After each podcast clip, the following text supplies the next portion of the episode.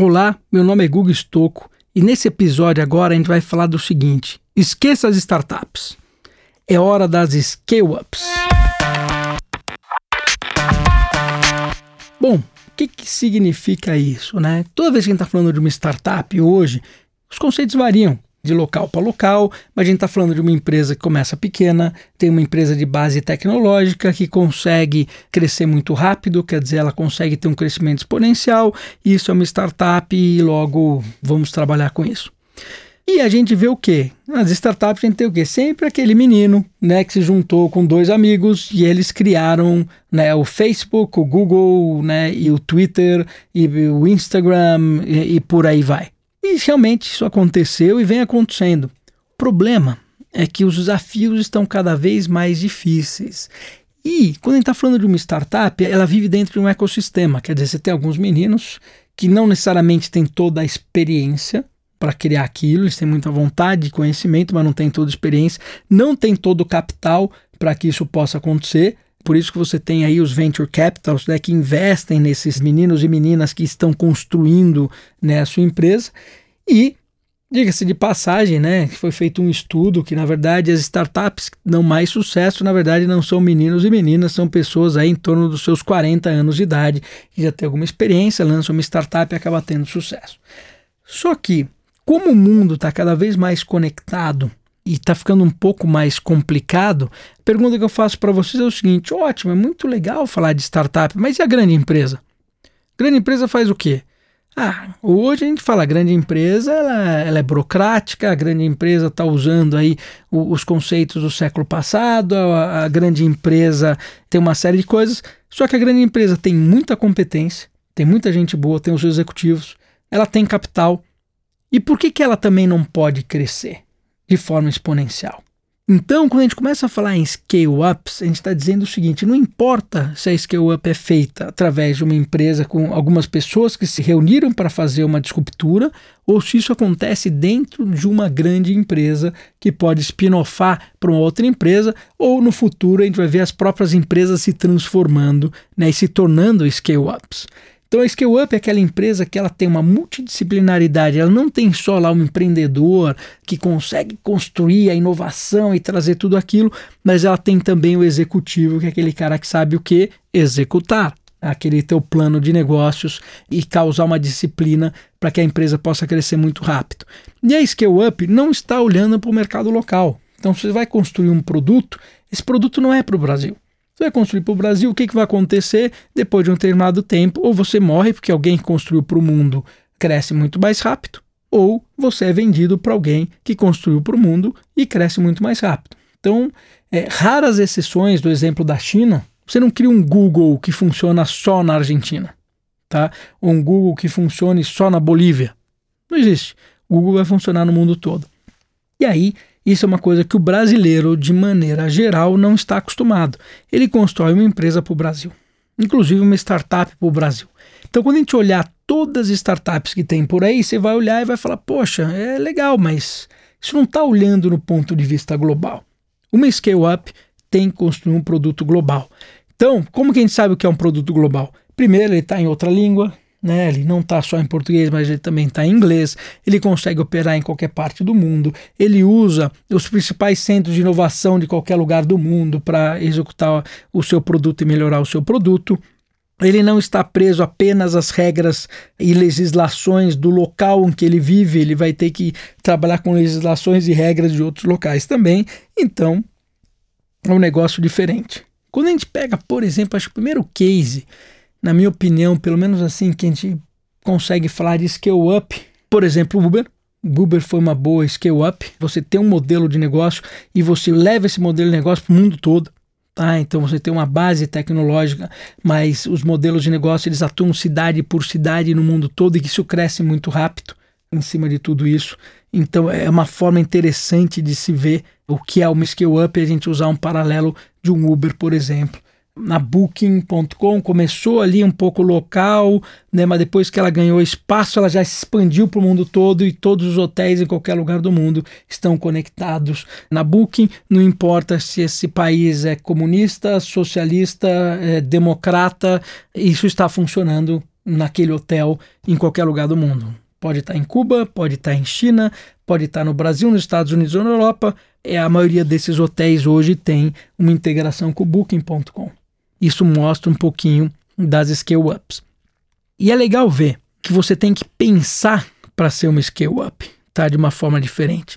Quando a gente fala do Uber, por exemplo, é, o Uber, a grande escultura do Uber, além, obviamente, da sua parte de algoritmo relacionada às estrelas para os usuários, foi o quê? Foi a primeira empresa que usou o design de serviço para mudar completamente o mercado. Ele olhou e viu como funcionava o táxi, que era ineficiente, que você precisa pedir um táxi aqui ficar na chuva para pedir aquele táxi, ou você ligava num, num, telefone que o cara não entendia direito o que você estava fazendo. Ele simplesmente fez um grande design de serviço e remodelou tudo isso. O design de serviço para o século XXI é uma das principais matérias. Tudo começa com ele, porque a gente vai ter que redesenhar todos os processos e todas as empresas. Então, design de serviço passa a ser uma das grandes matérias desse novo século que devem ser abraçadas aí pelas scale-ups.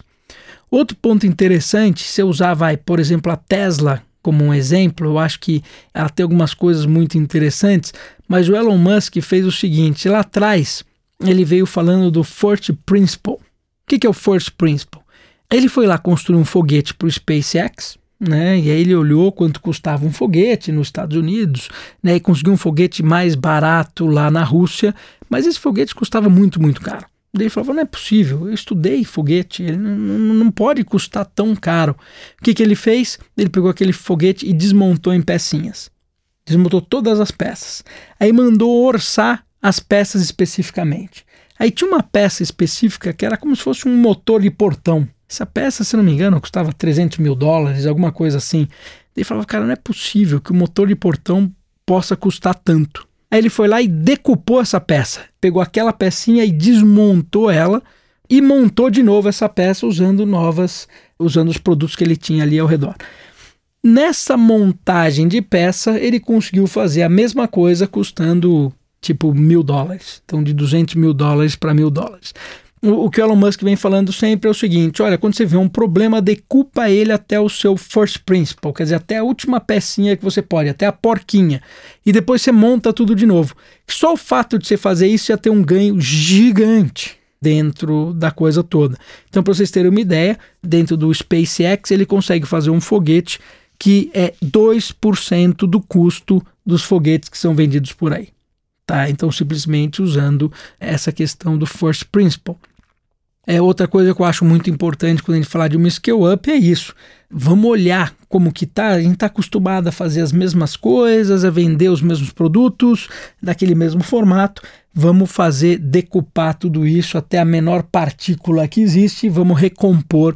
Não importa se a gente está falando de um produto ou se a gente está falando de um serviço num produto você tem toda essa parte de engenharia de produtos, no serviço você tem aí toda essa parte de design de serviço para você refazer tudo isso do começo. Então, enquanto o Uber né, usou design de serviço para criar um modelo completamente diferente, o WeWork usou design de serviço para criar um modelo completamente diferente, a Tesla usa a sua engenharia de produtos de first principle, entendeu, para trazer alguma coisa completamente diferente, tá? Outro ponto legal para a gente falar de scale-ups, e aí eu vou falar um pouquinho lá do Facebook, que eu acho muito importante. Não sei se vocês sabem, mas na época que o Facebook ele faturava 100 milhões de dólares, lucrava zero, não tinha feito IPO, e tem as pessoas questionando se o Facebook ia sobreviver ou não, até porque naquela época ele não era mobile, né? E ele não conseguiu fazer um aplicativo no celular que funcionasse, então começou um grande questionamento sobre o que era o Facebook. No meio desse forfé todo, né, o Yahoo veio e fez um bid e falou: Olha, Facebook, o Zuckerberg, te dou um bilhão de dólares pela sua empresa. Um bilhão de dólares naquela época, para uma empresa que faturava 100 milhões e lucrava zero, você imagina que era extremamente tentador e ia ser um dos melhores deals nos Estados Unidos. E o Zuckerberg disse não. No momento que ele disse não para esse deal, o que, que aconteceu? A sua diretoria em toda pediu demissão. Então imagina o seguinte, imagina você que está me ouvindo. Eu viro e falo que eu dou um bilhão de dólares pela sua empresa. Você vira e fala, não quero. Aí a sua esposa, seu filho falar, ah, você recusou um bi, vamos todo mundo embora de casa, você fica sozinho aí porque não dá para viver mais com você. É mais ou menos o que aconteceu com ele. Aí depois, naquela época, você tinha o Andy Grove, que era vivo ainda, ele era o chairman da Intel. E ele falou: pô, eu preciso conhecer esse menino. Né? E pediu para a secretária marcar com ele para entender a cabeça dele, o que estava acontecendo. O Zuckerberg foi lá, sentou com ele, e ele virou para o Zuckerberg e falou: pô, Zuckerberg, mas, cara, por que você recusou um bilhão? Aí o Zuckerberg virou e falou: ah, porque estava muito barato. Ele falou: como barato? 100 milhões de faturamento, zero de lucro, não, ah, não existe essa lógica. E ele olhando com a lógica do século passado, né, como fazia valuation empresas no século passado. Aí o Zuckerberg virou para ele e falou: deixa eu te falar um negócio. Quando você constrói uma funcionalidade, e essa funcionalidade é muito boa, ela vale milhões. Quando você cria um produto em volta dessa funcionalidade, esse produto é muito bom, ele vale uma centena de milhões. Quando você cria uma empresa que tem uma cultura em volta desse produto que pode crescer, ela vale bilhão, ela é um unicórnio. Mas quando você tem uma missão, e a minha missão é conectar as pessoas no mundo, ela vale uma dezena de bilhão de dólares. Então, na verdade, o que a Yahoo quer é comprar minha funcionalidade, né? E a minha missão é muito diferente. Aí ele contou tudo que ele queria fazer para o Andy Grove e por aí vai. Bom, o Andy Grove foi conselheiro dele por muito tempo por causa disso, né? E mostra, na verdade, que o Facebook virou o que é o Facebook, não foi porque ele estava simplesmente focado no produto, mas ele estava focado numa grande missão. E isso tem a ver, até porque quando as pessoas vão escalar o Everest, por exemplo, as, a maioria das pessoas que morrem não é na subida, essas pessoas morrem na descida. Porque na subida você usa todas as energias que você tem. Você precisa chegar lá, você treinou para tudo aquilo, você chega no topo, coloca a bandeira, grita, consegui, depois tem que descer. Quando você tem que descer, o teu pensamento já é diferente. Você fala, puta, o que, que eu estou fazendo aqui? Né? Eu podia estar tá em casa, eu podia estar tá tomando um chá, eu podia estar tá na banheira, né? Meu dedo está gangrenando, né? E, pô, o que que é? E nessa história toda você perde energia e você morre. Então, todo scale up tem que ter uma grande missão por trás. Porque se não tiver essa grande missão, ele pode se perder no meio do caminho e aí não tem muito o que fazer. Então, pessoal, é isso que eu tinha para falar para vocês nesse episódio. Espero que vocês tenham gostado.